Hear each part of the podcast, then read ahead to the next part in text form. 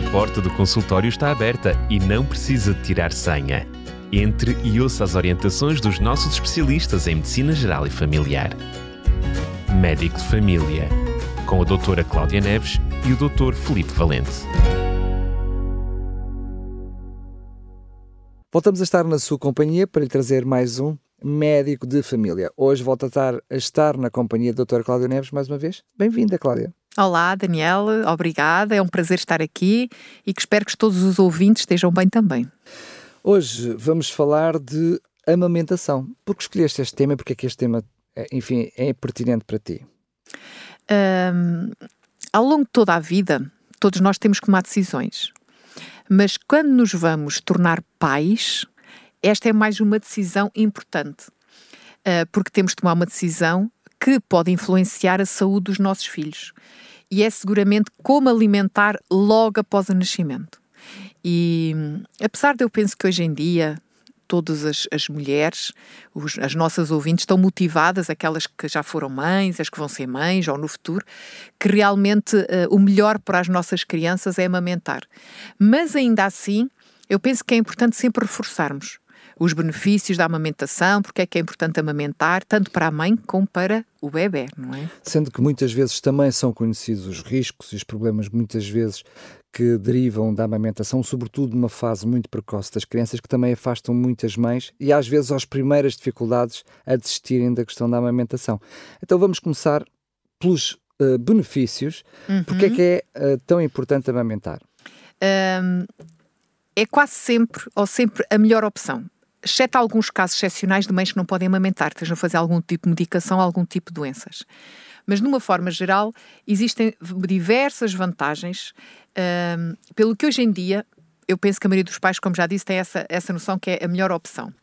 A própria Organização Mundial de Saúde recomenda que se privilegie o aleitamento materno exclusivo até aos seis meses.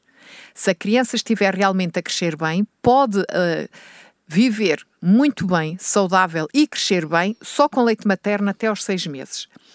E os benefícios são maiores quanto maior a duração deste aleitamento materno, pelo que quanto mais tempo conseguir dar de mamar, melhor. Esses benefícios permanecem muito para além da paragem da amamentação, chegando mesmo à vida adulta, como já vamos ver. O leite materno adapta-se ao apetite e sede individual de cada criança. É muito que é interessante. É fantástico. É porque uh, varia na composição e na quantidade ao longo da vida do bebê, ao longo do dia, ao longo da mesma mamada. Vai-se adaptando consoante a necessidade, que, que, que, ou seja, que sente do própria criança. É? Exatamente. Quanto mais o nosso peito for estimulado, mais leite produz. Todas as que já amamentaram têm esta experiência. Nos primeiros dias, depois do nascimento, inadvertidamente a, a, mama liberta mais leite, porque ainda não sabe a quantidade que vai ter que produzir. Pelo sim, pelo não, é melhor ter a mais. Exatamente. uh, e portanto, mas depois o nosso peito vai se adaptando uh, uh, àquilo que o nosso filho está, ou a nossa filha está a, a necessitar. Outro aspecto importante é que a fase inicial da mamada é mais o leite é mais aguado, a sua constituição é essencialmente água. Tanto que um bebê a amamentar ao peito não precisa de beber água. O leite materno tem tudo em termos de nutrientes e também de água. Quando vai finalizando, já esvaziando aquela mama, o leite vai sendo mais consistente, mais gorduroso e por isso é que é importante que o bebê esvazie uma mama antes de passar à outra mama. Sempre, porque a composição varia ao longo da mamada, como já vimos. E outro aspecto importante é que não é uma alimentação monótona, permite o contacto com uma variedade de sabores dependentes da alimentação da mãe, facilitando assim depois a introdução da nova dieta familiar por volta dos seis meses. Ou seja, o leite materno tem sabores diferentes mediante o que a mãe come. Que engraçado, estou a ouvir isso pela primeira vez, imagina. Não me conhecia tal coisa. É. Muitas vezes a gente brinca com o assunto. Olha, hoje o teu comer vai ser feijoada, imagine-se. Mas a gente percebemos isso na gíria, que é brincadeira, não.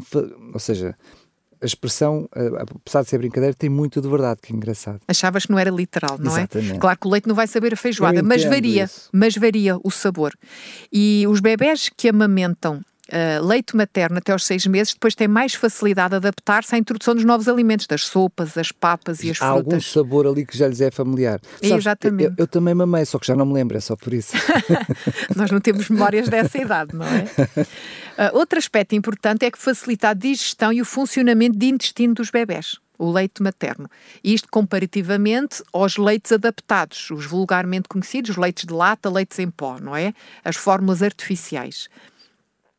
Vantagens para o próprio bebê, aquele que realmente uh, cresce com leite materno. Fica mais protegido contra algumas doenças. O próprio leite materno já produz, já liberta, perdão, já tem na sua constituição alguns anticorpos transmitidos pela mãe que ajudam o bebê a proteger-se de algumas doenças. Protege de algumas alergias, especialmente em famílias de maior risco de alergias, também transmitida através do leite materno. Maior proteção contra micro-organismos específicos, vírus e bactérias. Menor probabilidade de infecções respiratórias, como pneumonias e bronquiolites, que são infecções muito frequentes nos, nos bebés, nas crianças até aos dois anos de idade. Maior resistência para quando têm problemas como diarreias, otites e infecções urinárias. Me melhor desenvolvimento da visão do bebê. Redução da frequência da cárie dentária. Claro que o bebê a mamar normalmente ao peito não tem logo dentro dos primeiros meses, mas sabe-se que o bebê que mama ao peito mais tempo, menos probabilidade tem de vir a ter cáries dentárias depois quando tiver a dentição. Uh, melhor desenvolvimento da sua mandíbula, do maxilar inferior, dos dentes e da fala. Maior proteção para doenças crónicas e muito frequentes como a diabetes, Algumas de menos frequentes, como a doença de Crohn, que é uma doença inflamatória intestinal, e a colite ulcerosa, e doença celíaca, que é a alergia e intolerância eh, ao glúten.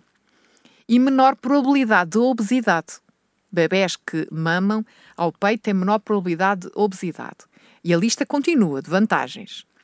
Menor probabilidade de eczemas e asma. Eczemas são aquelas, eh, nós também podemos dizer dermatites lesões da pele em que a pele fica seca, descamada e avermelhada. É muito frequente nos bebés, uh, por exemplo, a dermatite atópica eczema atópico, peles mais sensíveis. Bebés que mamam ao peito têm menos probabilidade disso acontecer. Uh, há menos uh, há número de bebés que mamam ao peito da morte súbita do lactente, que acontece, a morte súbita é aquela morte que nós não temos uma causa, o bebê falece, não se sabe porquê, sabe-se que é menos frequente nos bebés que mamam ao peito. Redução do risco hum, de problemas graves do intestino em bebés prematuros, que nascem antes das 37 semanas de gravidez. Melhor resposta às vacinas, porque tem um sistema imunitário mais desenvolvido. Se o bebê está doente, o leite materno também dá conforto, contacto físico com a mãe, ajuda a hidratar a água da fase inicial da mamada e a recuperar mais rapidamente das doenças. Mesmo em países desenvolvidos, existe uma probabilidade de internamento hospitalar três vezes menor nos bebés que mamam ao peito. Três vezes menor é substancial. Relativamente aos bebés que uh, têm, utilizam o leite adaptado. Diz-nos que promove, agora vantagens para a mãe, também existem. Pronto, temos que pensar na mãe também. Claro. Sendo que neste momento o bebê é a estrela da casa, não é? Sim, sim, sim. E é o que manda em casa, depois claro. de nascer, manda toda a gente. Promove uma recuperação rápida após o parto da mãe. Uh, por exemplo, contribui para a diminuição das hemorragias nas mulheres após o parto, facilita a recuperação do peso corporal, que é algo importante também para as mulheres após a gravidez. Recupera mais rapidamente o seu peso as mulheres que amamentam. Diminui o risco de câncer da mama, mulheres que amamentam, e quanto mais tempo, melhor. Do cancro do ovário na fase pré-menopausa, da osteoporose, que é aquela doença dos ossos em que facilmente as pessoas têm fraturas por fragilidade óssea, doenças cardíacas, diabetes e artrite reumatoide, que é uma, uma espécie de doença inflamatória das articulações muito debilitante.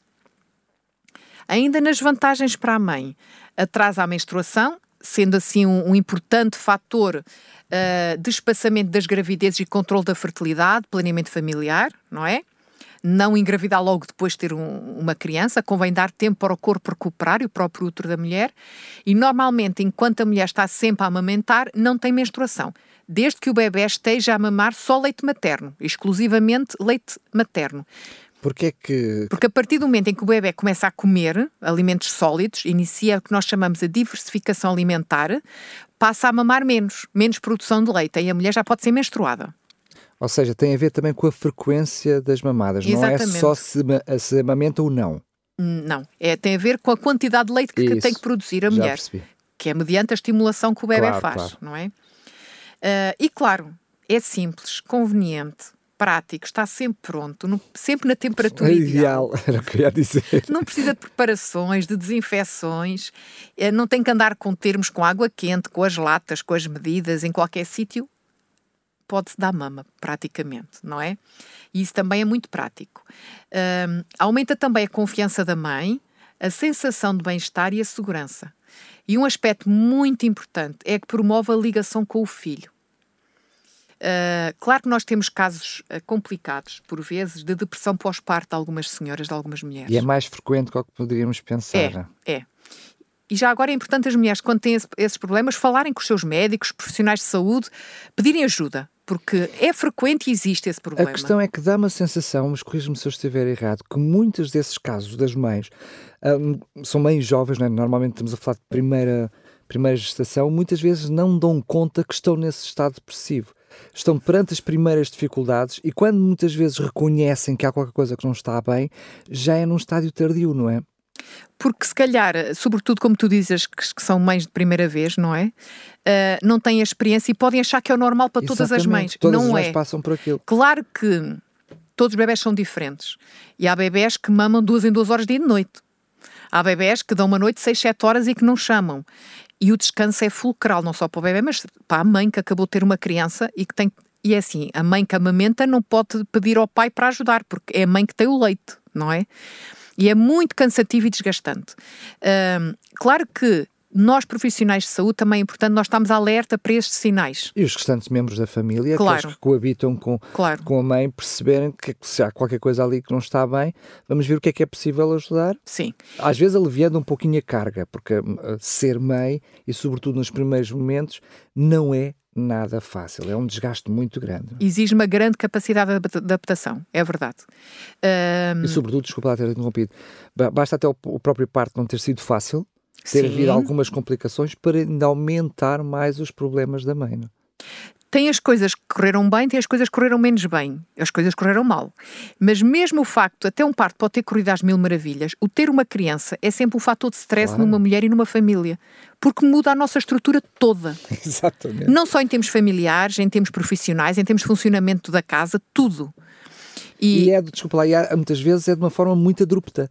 Podemos até estar. Uh, Achar que estamos preparados. preparados. Preparámos tudo, o quarto todo preparadinho, mas daquele dia, quando sai do hospital, tudo muda. Exatamente. Uh, e neste aspecto, uh, a ligação de mãe-filho é importante. A mãe que amamenta tem uma. É, a ligação é diferente.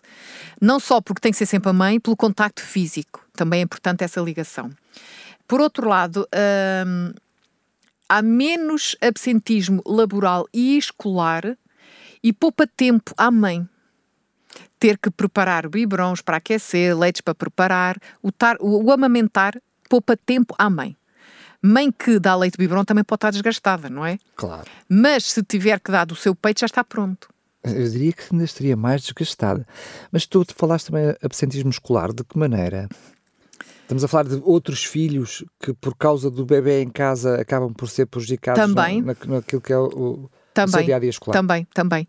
E na ligação, a própria mãe acaba mais tarde por uh, ter menos problemas com essa criança, porque essa criança, de uma forma já é mais saudável. O bebê que mama o peito e quanto mais tempo, mais saudável. Menos a mãe mais tarde tem que faltar também ao trabalho.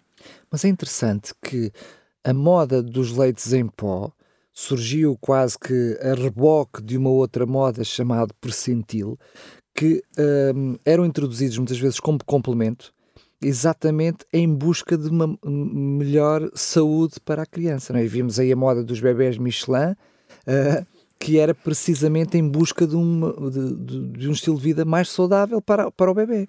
Sim, mas é uma ideia errada, é um mito.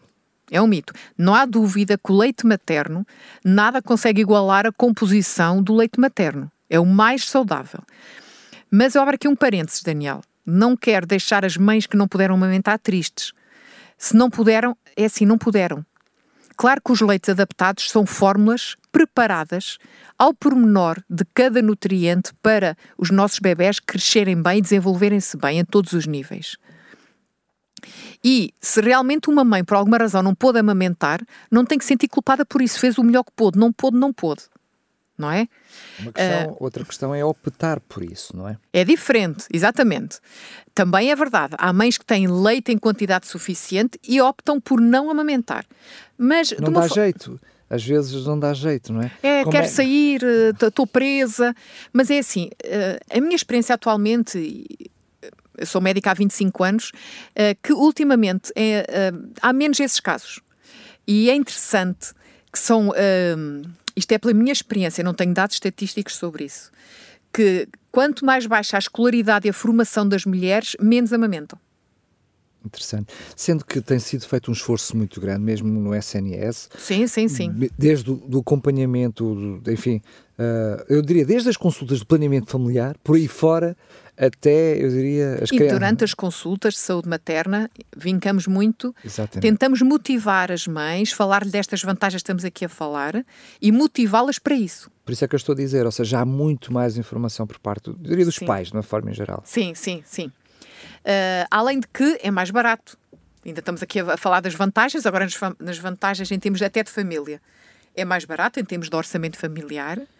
Então, se compararmos os preços do, desses leitinhos, que é maravilha. É verdade. Não é só mais barato, é muito mais barato. Pupa, não gasta nos, nas latas de leite, nos biberões, nas tetinas, nos esteriliza nas esterilizações, não é? Sendo que, a verdade seja dita, nesta fase os pais não olham a meios, é, é, mesmo financeiros. É o melhor para é os o melhor, É o que houver de melhor é o que gastam. Então o melhor é, é, o leite materno. Mas a indústria aproveita-se precisamente disso para trazer este engodo e trazer às necessidades, trazer para as famílias a necessidade de algo que realmente não precisam, não é? Uhum. E muitas vezes acaba por ser, é tão bom, é tão bom que pode substituir o, o materno. E, e há mães que até podem ter a ideia que é mais prático dar leite lata. Não é nunca. Não é mais prático. Mas isso eu acho que nas primeiras vezes elas próprias percebem. eu acho que aí não preciso de, de, de, dizer nada, porque eu ainda sou do tempo de andar com aquelas tralhas atrás, o esterilizador, aquela maquinazinha maravilhosa para esterilizar tudo e mais alguma Ah, mas podem esterilizar numa panela com água a ferver, não mas é? Mas isso, era só, isso é só no terceiro filho. Temos que ser práticos. no primeiro não era assim. E podemos pensar até que vamos poupar economicamente, em termos de dinheiro, em gastos de saúde a médio e longo prazo, porque claro. aquelas crianças vão estar menos vezes doentes, claro, não é? Claro, claro. Diminui a necessidade de faltar ao trabalho dos pais porque as crianças estão menos vezes doentes, facilita viagens, deslocações, passeios, mobilidade em geral toda a família. Do que andar com um saco só para a alimentação do bebê quando tem que ser com leite adaptado, não é? Mas, Cláudia, é bem verdade também dizermos que muitas vezes é um problema, sobretudo as mães que ao fim de quatro meses estão a trabalhar e continuam a amamentar. Mas felizmente que hoje em dia também existem outras técnicas, como as bombas, extração de leite, que podem solucionar, porque não é, é verdade que isso traz um problema. As crianças, não é? tu falaste de seis meses, se as mães vá hoje em dia mesmo optarem por, por ficar com cinco meses com o bebê, uh, no mínimo ainda teriam que Podem ter opção até aos seis meses. A receber menos, mas podem ter opção até aos seis meses. Uh, existe legislação sobre isso e as mães depois podem continuar a trabalhar, voltar ao seu trabalho, perdão, mas com horário de amamentação, com horário reduzido duas horas por dia que deve ser de acordo com a entidade patronal, se vai ser no início, no fim do seu horário Sim, de trabalho. Não pode sair para ir dar a mamada que é naquele horário e depois voltar. Percebes? Mas é que tudo... a questão é que nessa fase isto é tudo uma questão de aprendizagem. Já o bebê come, já vai ter refeições, já não precisa a mãe de, de faltar ao trabalho para ir dar mama, porque o bebê já come a sopinha com legumes, vegetais, a fruta ou já come uma papa de cereais. Já foi introduzida os primeiros É alimentos. tudo uma questão de organização.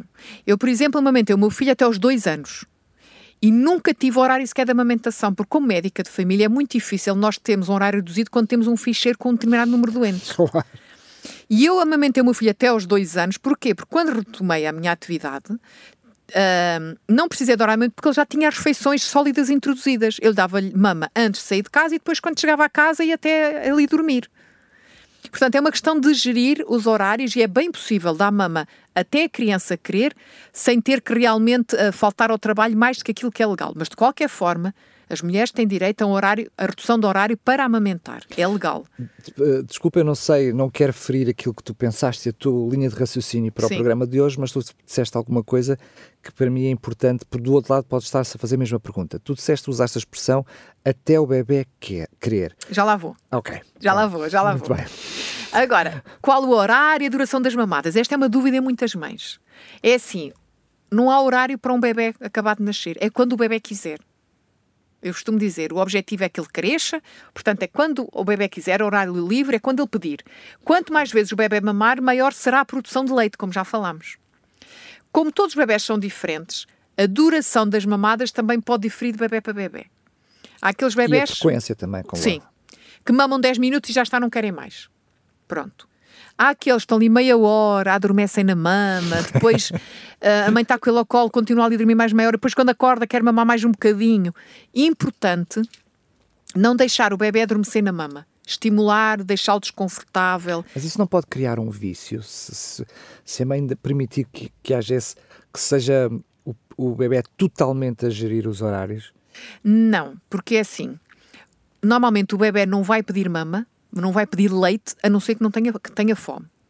Há aquela questão que é aqueles que adormecem ao peito e que fazem da mama chupeta. Porque o bebê tem vários reflexos importantes, um deles é da sucção. E dá-lhe prazer o quê? Estar a sugar.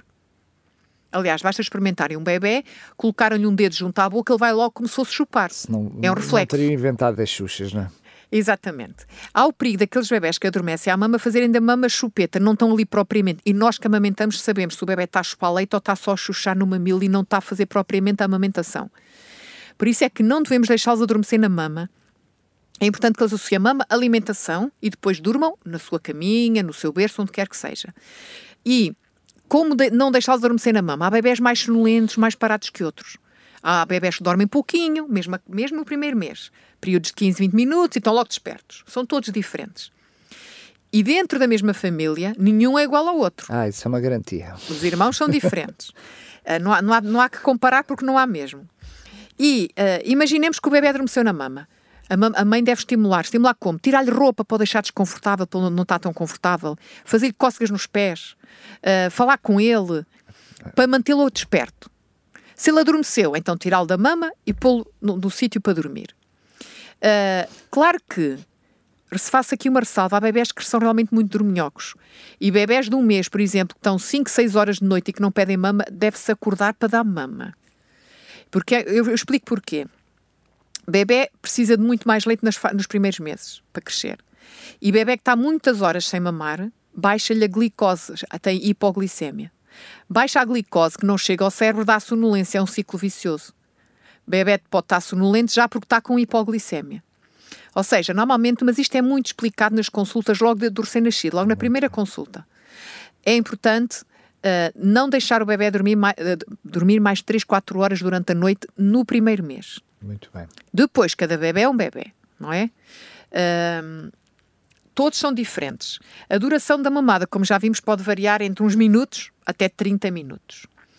O bebê deve mamar tudo o que está daquela mama, esvaziar tudo de um lado, até deixar a mama espontaneamente e depois tentar que o bebê arrote. Há bebés que arrotam sempre, outros não. Está bem? Pode ser com pequeninas pancadas, tanto na parte anterior do tórax como na posterior. Uh, e depois tentar oferecer a outra mama. Há bebés que ainda mamam da outra mama, há, e que esvaziam as duas. Há bebés que uma chega. Então, imaginem que um bebê fez uma mamada na mama esquerda e esvaziou tudo. Arrotou e não quer mais. Tudo bem. Próxima vez que ele pedir leite, vai à mama direita. Porque agora Ou temos que esvaziar mama, a outra. Seja, a, a outra, outra mama. mama. Exatamente. Se é um bebê que vai às duas, vai primeiro, imaginemos, estou a dar um exemplo, à esquerda e depois à direita. Na mamada seguinte, começamos pela direita, começamos pela alternado. última. Começamos pela última mama da outra mamada, ah, para não, esvaziar é ao contrário, toda. É ao contrário, pera, eu estava a dizer errado. Não é sempre alternado, só é alternado se, se esvaziar na totalidade. Sim. Ok. Mas bebê que mama as duas mamas, a que for a segunda de uma mamada tem que ser a primeira da seguinte, para ter a certeza que esvazia e que tira aquela, aquela parte mais gordurosa do leite. Muito bem. Que é importante, as gorduras saudáveis. Um, e claro, há bebés que chegam a um peito e que não precisam de, de ir ao outro. Há uma outra questão que as mães muitas vezes colocam é: e será que o meu leite é bom ou o meu leite é fraco? Uh, há mães que têm essa dúvida. E eu penso que, felizmente, é uma história mais da geração anterior do passado, que mamas, mães perdão, que deixaram de amamentar porque lhes disseram que o seu leite era fraco. Não existem leites fracos, isso é um mito. A dúvida é sempre se o leite é suficiente ou insuficiente para aquele bebê. Está a crescer bem. Um, Porquê? Porque a mãe pode achar que o leite é fraco, porque, como eu já falei aqui há uns minutos, o início da mamada, o leite tem um aspecto mais aguado. E uh, pode, por ser mais rico em lactose e menos na gordura. Mas ao longo da mamada, o leite altera o seu aspecto, ficando mais espesso por ser mais rico em gordura. Tanto o leite do início da mamada como o leite do final da mamada são importantes para o bebê. Os, é tudo necessário. Não existem leites fracos. O bebê mama várias vezes ao dia. O recém-nascido, normalmente, nós consideramos um recém-nascido até um mês de idade. E deve mamar até 8 a 12 vezes por dia. É desgastante para uma mãe, não é? Lá está. Uh... Agora, como é que nós sabemos que o leite é suficiente? Bebê mama estas vezes, parece satisfeito após as mamadas, embora alguns bebés possam ser impacientes, não é? Uh, é um bebê que está, parece saudável, quando vai às consultas nós avaliamos isso. É um bebê que está atento, urina várias vezes ao dia. Um bebê que não urina pode estar a mamar muito pouco, por exemplo, não é? E quando a urina não tem um cheiro forte, porquê? Urina com cheiro forte é a urina mais concentrada. Quer dizer que ele não tem água suficiente, não está a mamar o suficiente, não é? Durante mais ou menos as seis primeiras semanas de vida, o bebê uh, deve fazer cocó duas a cinco vezes por dia. Eu costumo dizer às mães logo na primeira consulta: bebê que mama o peito é normal fazer cocó quase todas as mamadas os primeiros dias. Assim como pode estar vários dias sem fazer cocó. É sinal que o seu organismo aproveitou tudo. Desde que esteja a mamar bem, esteja atento e bem disposto e barriguinha mole, não esteja a chorar com dores. É sinal que está tudo a funcionar bem. O bebê está a aumentar bem de peso. É um outro sinal que o leite é suficiente. O que é que significa bem de peso?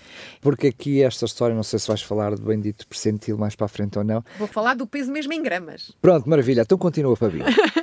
Durante a primeira semana, pode acontecer até aos 10 dias de vida, o bebê perder até 10% do seu peso à nascença. Todos os bebés. Isso é, isso e as mães já estão avisadas, não é? Sim, logo na maternidade é explicado isso às mães. Depois, quando vão fazer o teste do pezinho ao centro de saúde, as enfermeiras também explicam isso. E o peso deve ser avaliado sempre agora, ao longo do tempo, na mesma balança que será a balança do centro de saúde. Não é lá de casa. Não, não é lá de casa. Normalmente, entre a segunda e a terceira semana, o bebê recupera o peso com que tinha à nascença. Normalmente. Uh, agora, durante os primeiros meses, o bebê deve aumentar pelo menos 30 gramas por dia. Como é que nós calculamos isto? É muito fácil. Imaginem, bebê nasceu na maternidade, vai fazer o teste do pezinho logo ali com dias de vida no centro de saúde. É pesado naquela balança do centro de saúde. É aí que interessa é comparar sempre na mesma balança. Daí a uma semana, normalmente a equipa de enfermagem marca a pesagem de semana a semana e tem uma consulta médica, normalmente antes dos primeiros 28 dias de vida. Semana a semana vai pesando. Vamos fazendo as contas, tem que aumentar em cada semana pelo menos 200, de 7 dias 210 gramas, 30 gramas por dia. Se estiver a aumentar bem, é sinal que o leite está suficiente e está a mamar bem. Se não estiver a aumentar, a aumentar bem, avaliamos, claro, pelo comportamento do bebê, se ele está bem, atento, se tem uma boa vitalidade. Se é um bebê, por exemplo, muito mole, muito parado, pouco reativo, poucos reflexos, pode estar realmente com baixas de açúcar e tem que ser mais estimulado. Tentamos sempre manter o leite materno ao máximo. Mesmo que achemos que o bebê não está a crescer bem aqueles primeiros tempos, vamos insistindo sempre. Para a mãe acordar mais vezes o bebê, não deixar muito tempo a dormir porque realmente não está a crescer bem, vamos tentando insistir. Portanto, os pais gravem este número, 30 gramas por dia. Está bem? Mas já estou a imaginar os pais todos, todos os dias, a pesar a criança. Não, não e é tu pesar estás a falar de uma média. Não, é uma média que deve ser feita no centro de saúde e a equipa, a equipa tanto médica como de enfermagem sabem disso, não é? Portanto, ele, o, o, apesar de estarmos a falar desse valor, não estamos a falar que ele será um aumento de peso linear. Portanto, não vale a pena de todo uh, estar, porque eu já estou a imaginar, É, é, porque, ou seja, nós já fomos pais, né? Sim, já, sim, sim, sim. há uns está, anos. É verdade, há algum tempo. Mas já, eh, já passámos por isto. Nós sabemos que é o momento realmente de, onde os pais investem muito tempo na preocupação de se isto está tudo a correr bem. bem. se está tudo bem. Vamos lá ver se estão as 30 graminhas ou não. Mas não, mas é uma média. uma média ao longo da Imaginemos, semana. já me aconteceu há bebés que podem num dia aumentar 100 gramas e depois no outro dia aumentar 10, 20. Portanto, é uma média e vamos vendo ao longo do tempo. Ao longo do primeiro mês, o bebê aumentou bem, já não, não é precisa de vir pesar todas as semanas. Depois isso é combinado mediante cada situação particular de cada criança. Até porque a frase mais difícil é precisamente nesse primeiro mês. A adaptação criança-mãe, mãe-criança é nesse primeiro mês. Criança-mãe, dinâmica familiar, tudo muda. E realmente é aí que normalmente nós fazemos mais ensinos, debitamos mais ensinos e surgem mais dúvidas. Não estamos a falar da amamentação, mas acerca de tudo o resto, não é? Mas já sabem, é muito importante aqui deixar uh, esta ideia: não existem leites fracos. A dúvida é se é suficiente ou não para aquela criança. E isso é avaliado depois pela equipa de saúde. Pode acontecer, em alguns casos, necessitar de um complemento. Complemento é quando o bebê mama ao peito, mas de vez em quando, no final da mamada, a mãe já não tem mais leite e o bebê ainda quer mais, dá-se um bocadinho de leite no biberon. Faz-se o que se chama um aleitamento misto. Também acontece, e muitas vezes, o bebés mantém o leite materno e mantém o leite adaptado. Há outros bebés que depois, com o tempo, deixam de querer o leite materno e passam para o leite só do biberão. Porquê? Porque mais é que... fácil, não é? É mais fácil. Porque é assim, o leite amamentar exige ao bebê um maior esforço de sucção. No biberão, cai diretamente na boca quase. Exige um menor esforço da parte do bebê. Apesar de que e claro, isto também é a minha experiência. A minha filha nunca aceitou leite no biberão, por exemplo. Nem o meu leite no biberão. Que engraçado. Tinha que ser sempre mamar. Sempre mamar. Nem experimentar quando eu comecei a trabalhar, tirar o leite, pôr no biberão e o meu marido dava-lhe o biberão. Não queria. Ela chegava a estar o, o, a manhã inteira até eu chegar a casa à espera que eu chegasse para, ter, para mamar. Mas é assim, são todas as crianças diferentes.